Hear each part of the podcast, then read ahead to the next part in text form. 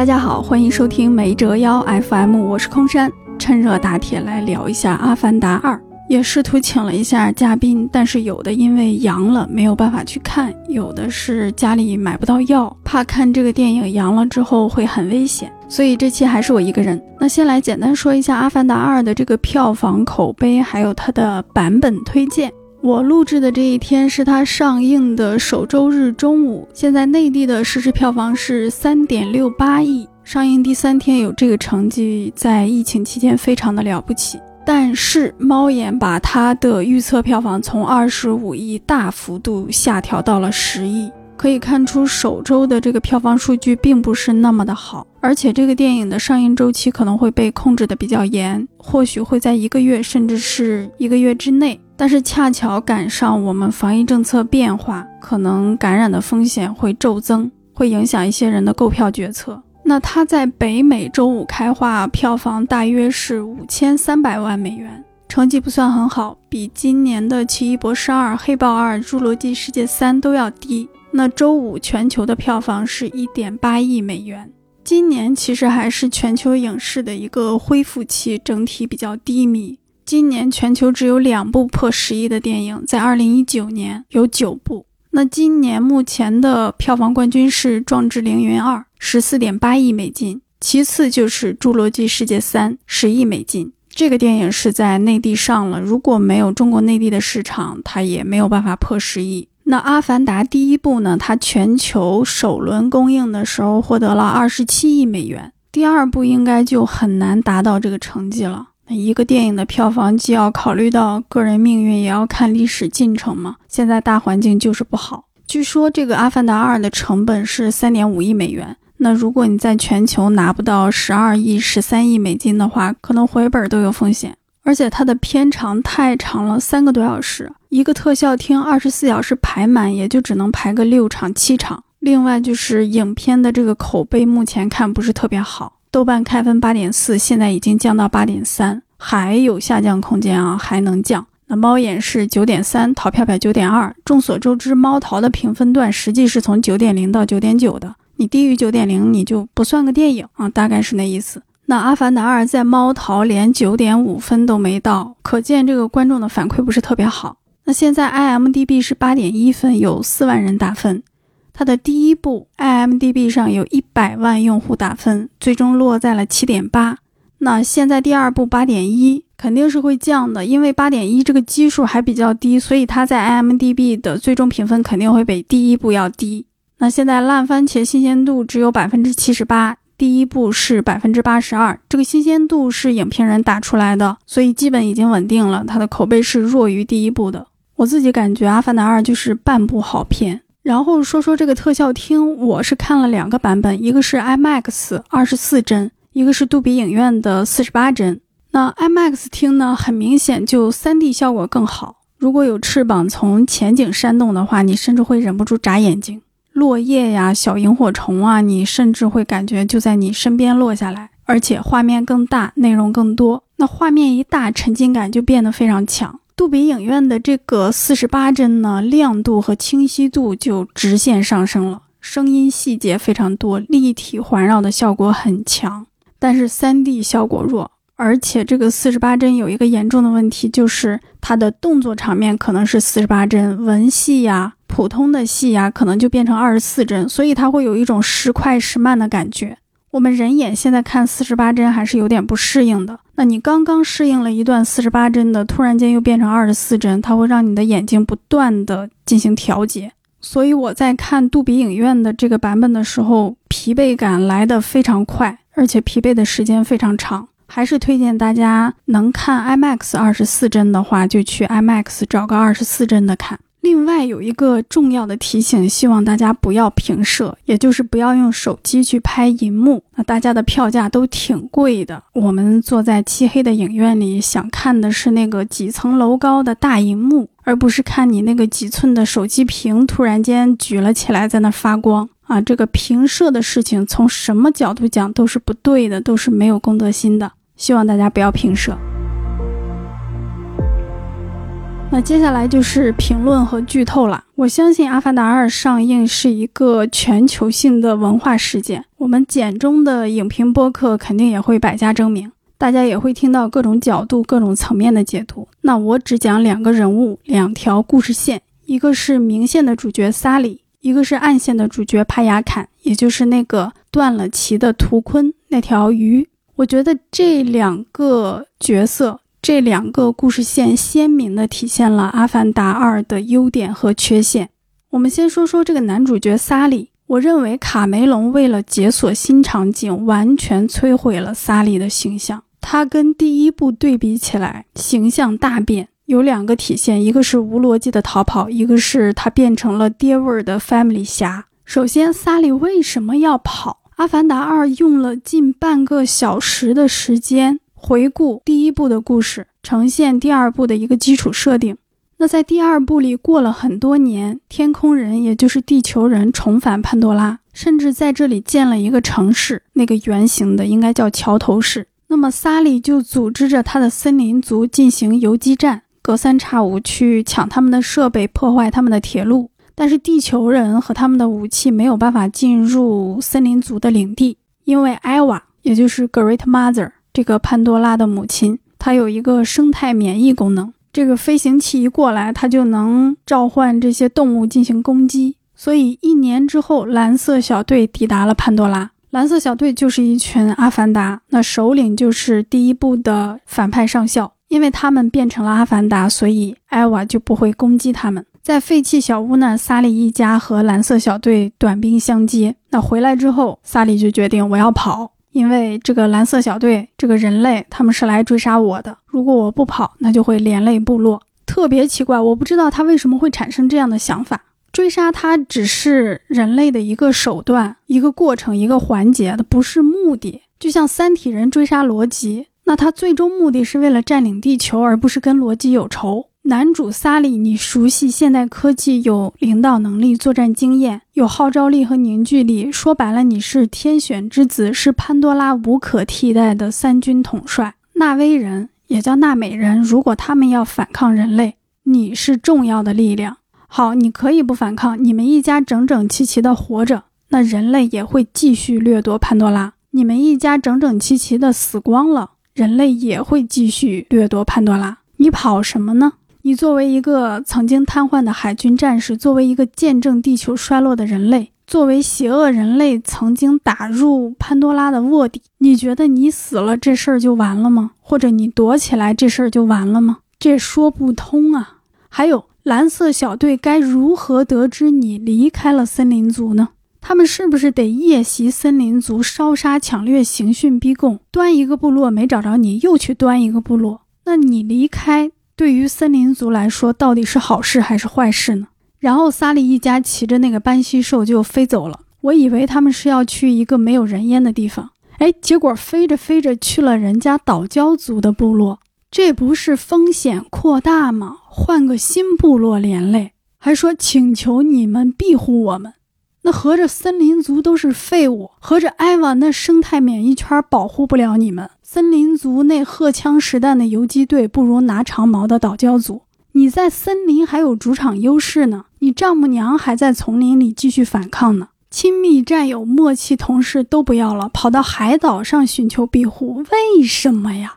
成功的商业片只允许观众对悬念产生疑问，一旦观众对逻辑产生疑问，那就出戏了。我相信很多观众是在萨利跑的时候就一直有个困惑，困惑到了结尾也没有解决。那到结尾大儿子死了，萨利说：“啊，我明白了，逃避不是办法，我应该奋起反抗。”哎，就在说这句话之前，他还跟岛礁族那个首领说：“我们明天就要搬到更远的地方去了。”明明前一秒还在逃避，但人家一挽留，你立马就顿悟了。你说啊，逃避不是办法，什么玩意儿？这让我想到漫威拍的一些作品，开头主角想不通，结尾主角想通了。比如《猎鹰与冬兵》，开头猎鹰说：“啊，我不想当美国队长，我不想要这个盾牌。”到了结尾，猎鹰说：“嗯，我想明白了，我应该当美国队长，我要拿这个盾牌。”还有《旺达与幻视》那个剧，开头旺达：“哦，我痛苦，我难受，我要这群人陪着我演戏。”到结尾：“哦，我不应该让这群人陪着我演戏，我走了。”到了《奇异博士二》开头，旺达又说：“哦，我痛苦，我要孩子。”到《奇异博士二》的结尾，旺达又说：“嗯，我想明白了，我不闹了。”这是最糟糕的创作模式。卡梅隆，你仅仅是为了开一个新地图而已，你就把萨利扭曲成了这个样子。还有非常重要的一点，萨利知道人类要殖民潘多拉吗？在《阿凡达二》开头，那个女将军已经明确说了，地球要完蛋了。我来这儿是搞殖民计划、殖民工程的。有一个全景展示那个圆形的桥头市，他们在里面什么多少小时还是几天就能建一个建筑？过去一年建的比过去多少年建的都要多。看那个圆形的桥头市，感觉天网天幕马上就要拉起来了，就要圈地了，就要罩个罩子，把里面的空气改造成人类能直接呼吸的了。房地产、股市、旅游业感觉已经规划起来了。萨利知道吗？还不知道呢，那他什么时候能知道啊？知道了会不会后悔啊？说我不该跑呀，我当时就应该继续扩大游击队，反抗他们，组织他们呢。那直到结尾都没再提这个殖民计划，都没说萨利知不知道人类的殖民工程。明明是星球之战、文明之战，明明是反星际侵略的战争，结果全篇一直在私人恩怨和追杀的层面进行。格局太小了，而且是强行降格局。要是拿《指环王》来对比《阿凡达》的话，不算欺负卡梅隆吧？那《指环王》讲的是什么？勇气、正直、希望，这仨词儿多么虚无缥缈，听着多么假大空。但真正的史诗巨制，它就是把这样宏大的词讲得清清楚楚、明明白白，让人心潮澎湃。比如《狮子王》勇敢的心，讲的就是这些大词儿。那《阿凡达》是什么？蓝色小队追捕萨里。好，我们上面说他的行为没有逻辑，然后这个角色他的性格也发生了重大的变化，突然间变成了一个爹味儿十足的男性。儿子喊爹不叫爹，叫什么恶犬老鹰，搞这种恶臭的美军代号，回答都是 Yes sir，一股子军中霸凌的味道。孩子想解释，就说你闭嘴，我不听，你给我出去，你给我去道歉，你是咱们老萨家的耻辱。孩子打架了，当着人骂一顿，回家骂一顿，然后偷偷问儿子，把对方打成什么样了？儿子一说打得挺惨，他就高兴了。这是什么当众要面子、树威严，背后偷着乐的男子气概？萨利怎么变成这样一个人了？他当上首领，被权力腐化了，脱离群众了，让战争给扭曲了。来中国某些地方进修走样的儒家文化了。你来潘多拉学的第一个词儿不就是尊重吗？这个角色根本没有性格突变的环境和基础，他的语言、思想、行为上都充满了大男子主义，张嘴闭嘴 be father，当爹就得保护家人，自以为独自扛起了千斤重担。我寻思你自己脑海中的形象应该是沉默、隐忍且伟岸吧。自我感动的都能迎风流泪吧？那合着《阿凡达一》白拍了，团结取胜的记忆让你给吃了。那 Terry 和孩子们是废物吗？当年第一部的反派就是让女主角 Natiri 两箭射死的，你的命都是 Natiri 救回来的，没他你早就死了。你儿子能跟图坤建立心灵连接，你领养的女儿能召唤万物跟艾娃对话，谁不比你强啊？你在岛礁族混了那么久。憋气潜水都没弄明白谁保护谁呀？就扛着 Family 侠的大旗一路 PUA 老婆孩子，你还不如速激里的范迪塞尔呢。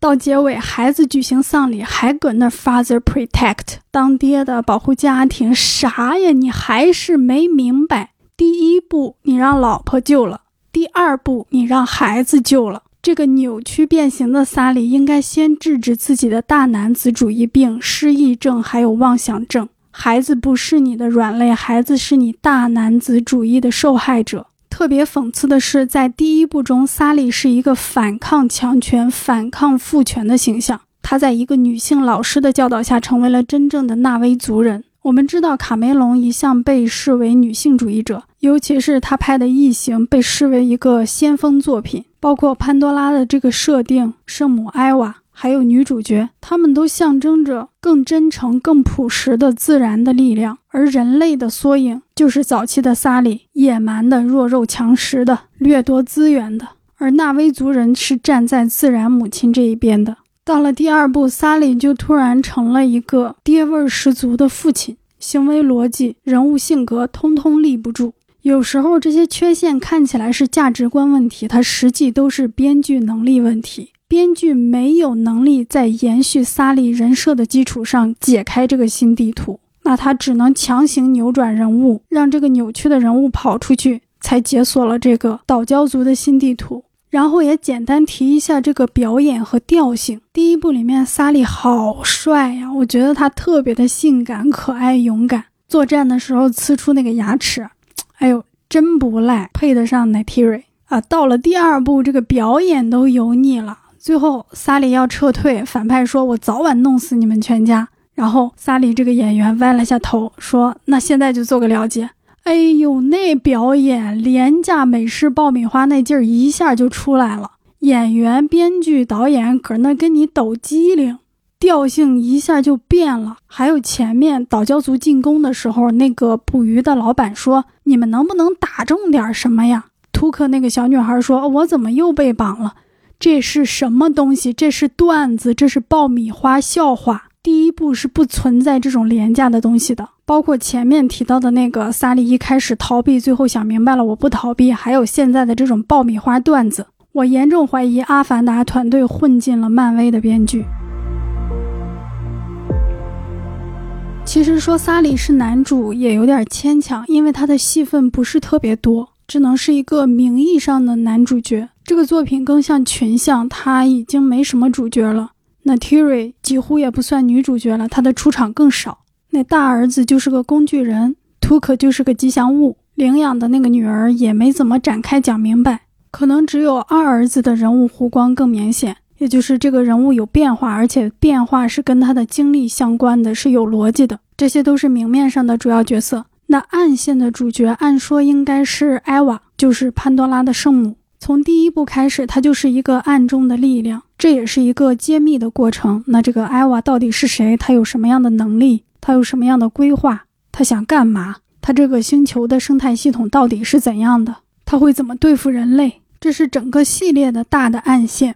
但是在第二部没有获得特别多的呈现。艾娃的化身那个女孩，她也只是展示了一下战斗力和能力。所以，《阿凡达二》的暗线主角，我认为有且只有一个，那就是帕雅坎。所谓暗线呢，就是没有特别完整的表达，但你能拼凑出来。比如帕雅坎他的妈妈是怎么被杀的，片中浓墨重彩展现的那段猎杀图坤戏，就可以看成当年帕雅坎妈妈的遭遇。他的妈妈就是这样被杀死的。这段戏是全片绝对的情感高潮，我知道很多观众都在这流泪了。然后帕雅坎的复仇通过闪回展现，也就是小男孩跟他建立心灵连接那儿有一段蒙太奇的剪辑。那图坤是一种什么样的动物？复仇之后发生了什么？这个在岛礁族人的描述中不全。他们是一种绝不使用暴力的动物。那帕雅坎被视为凶手，人们说他杀害同类，杀害纳威族人。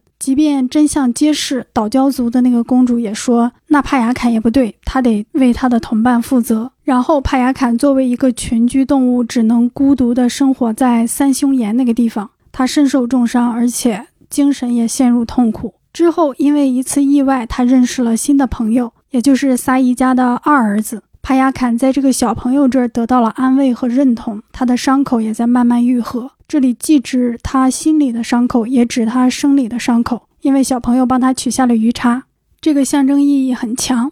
最后，恶魔船再次出现，捕杀图坤，连幼年的图坤都没放过。帕雅坎再次挺身而出，大战恶魔，终于报了母亲的仇，也报了自己的断妻之仇。非常完整啊，这个暗线非常完整，没有阿凡达的背景，这个故事也成立。帕雅坎是地球上的鲸鱼，这个故事也成立。说远一点，他都可以是《笑傲江湖》里的林平之，《新独臂刀》里的雷利，还有李连杰演的那个霍元甲。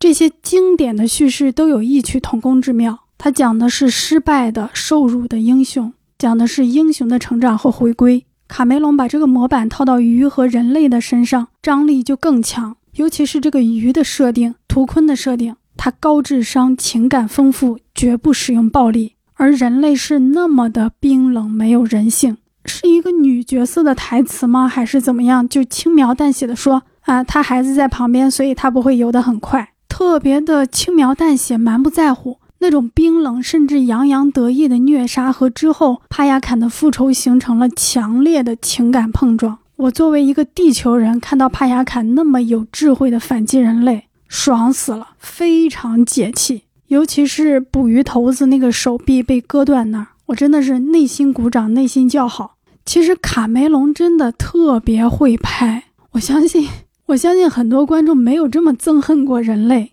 我们以前看大白鲨、看侏罗纪这种动物和人类交锋，我们总是为人类的命运担忧，紧张刺激都源于人类的困境和危险，希望他们能够逃脱。但是看这个帕雅坎反击人类就是爽，你要把他们全杀掉。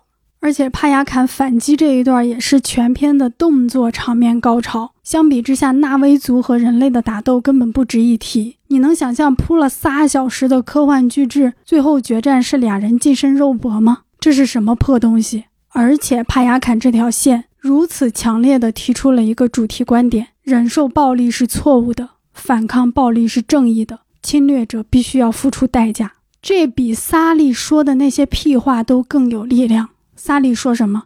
萨利说：“啊，当爹的我要保护家人。”最后说：“啊，逃避没有用，我要反抗。”这都是屁话，这都是口号，这都是跟他的行为、跟他的剧情搭不起来的屁话。帕雅坎作为暗线主角，作为一条鱼，他的故事线、他的遭遇、他的反抗，才真正证明了反抗是对的。这个暗线，这个独立的篇章，要情感有情感，痛感、爽感都有；要场面有场面。一条鱼怎么干翻军事化的战船？怎么干翻捕鱼艇？拍的太精彩了，而且是有战略的。比如跃上来砸你的船，利用那个钢索把这个船给拽到礁石上，用头顶的那个坚硬的壳去让你的炮弹打偏，非常好看。而且要人物关系还有人物关系，一个孤独的大鱼和纳威族的男孩交朋友。要主题表达还有主题表达，这一段它就是一个动作大片，是一个复仇故事，是一个英雄传说，非常完整，非常精彩。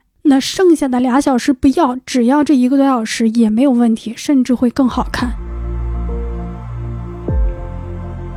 从另一个角度看，帕雅坎的故事越完整、越独立，那就证明剧本的问题越大。因为明线主角和暗线主角没有统一起来，呼应不上，他们是分离的。萨利是自行逃避，他没有被驱逐，没有被排挤。萨利搞游击战带来的牺牲，没有让纳威族痛恨他、驱逐他。他的故事和帕雅坎是不对等的。相反，他的小儿子更像一个被驱逐者，但是小儿子这个角色也没有放到主角的位置上。整个电影严重的失衡。暗线主角大放异彩，光芒盖过了主角。我相信很多观众的情感都给了图坤和帕雅坎。对于萨利那个主角，更多的是不理解。而且帕雅坎的出现，使整个系列真正的暗线艾娃存在感变得非常弱。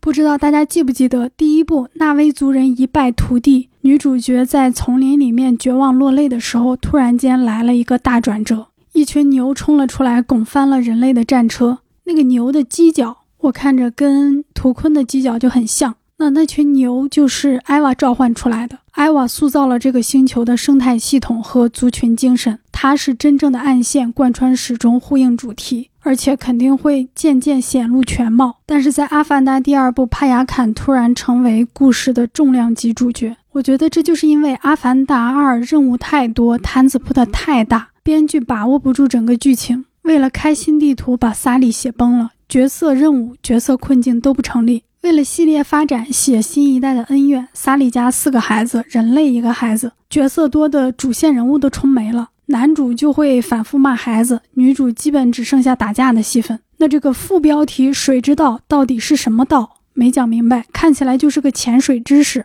也不知道主题在哪。在这一片混乱之中，突然间出现了帕雅坎这么一个完整立体的故事线，也能看出卡梅隆他是好这口的。比如那个捕鱼艇上有日文，然后捕鱼的那个人好像还说了八嘎的台词，肯定是他的个人表达嘛。他自己作为一个环保主义者，对于猎杀鲸鱼这种行为很厌恶，那投入情感了，认真研究了这段拍的还挺好。当然，在帕雅坎这个故事线里也有很离谱的，比如帕雅坎吃同类杀纳威人的谣言是谁传播的？我真的好在意这个事情。是人类清理了屠杀现场，把子弹、鱼叉都弄走，精心栽赃嫁祸吗？是图坤的群体认为帕亚坎违背规则，所以满大海的造他的谣吗？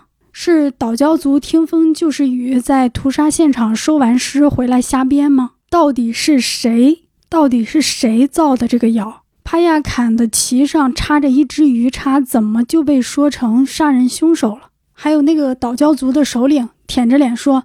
我们知道天空人一直在猎杀土坤，说好是兄弟姐妹，你知道你不想点办法，你天天躲家里摸鱼，又说啊，他们以前在远处杀，但是现在杀到家门口了，我们要复仇，这不是于谦他父亲王大善人见不得穷人的梗吗？哦，合着咱们卡梅隆还听德云社相声呢？还有那个岛礁族。这儿决战呢，打着打着人都没了，你们公主还在这儿呢，怎么也不救了呢？回家做饭去了。那个人类小孩 Spider 多么有戏剧张力的一个角色。人类的孩子在潘多拉长大，现阶段自我认同可能是纳威族人，但是他知道自己的父亲是被女主角杀死的。然后此时他又见到了变成阿凡达的父亲。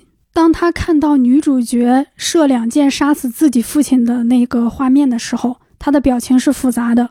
这个角色有非常大的可挖掘空间。他拥有纳威族人的生活习性，但他不拥有纳威族人的身体。这个 Spider 他比第一部的萨利还要复杂。萨利家的小儿子仅仅是拥有五个指头，而 Spider 他连蓝色的皮肤都没有。他在纳威族这个群体中。受到的排斥应该会更严重。这回到了我是谁这个终极命题上，困境最大、任务最多的那个人应该做主角。按照这个原则，Spider 应该是《阿凡达二》重点呈现的一个人物。但很遗憾，他也基本就是一个工具人，要么给自己的亲爹带路，要么给纳威族人带路。这个电影从剧情到角色。都没有办法成为一个独立的电影，它的过渡属性太强，你很难想象三个多小时的一部电影，它竟然是一个没有什么价值的过渡。所以我第一遍看完失落感非常的强，但还是去看了第二遍，因为特效真的非常好。猎杀图坤和帕亚坎反击这两段戏，看第二遍仍然心潮澎湃。所以虽然这个剧情上有很大的缺陷。但还是推荐大家去电影院感受一下《阿凡达二》的票房，在全球可能不会那么好，但是卡梅隆不会受什么影响，二十世纪福斯也不会受太大影响。那受影响最大的可能还是电影院，内地很多电影院可能就指着这个电影回回血，撑到春节档。但目前看不是特别的乐观，所以还是推荐大家买票去看一看，也欢迎在评论区沟通交流。点赞、评论、分享、收藏，对我都非常的重要。这期节目就到这里，下期见，拜拜。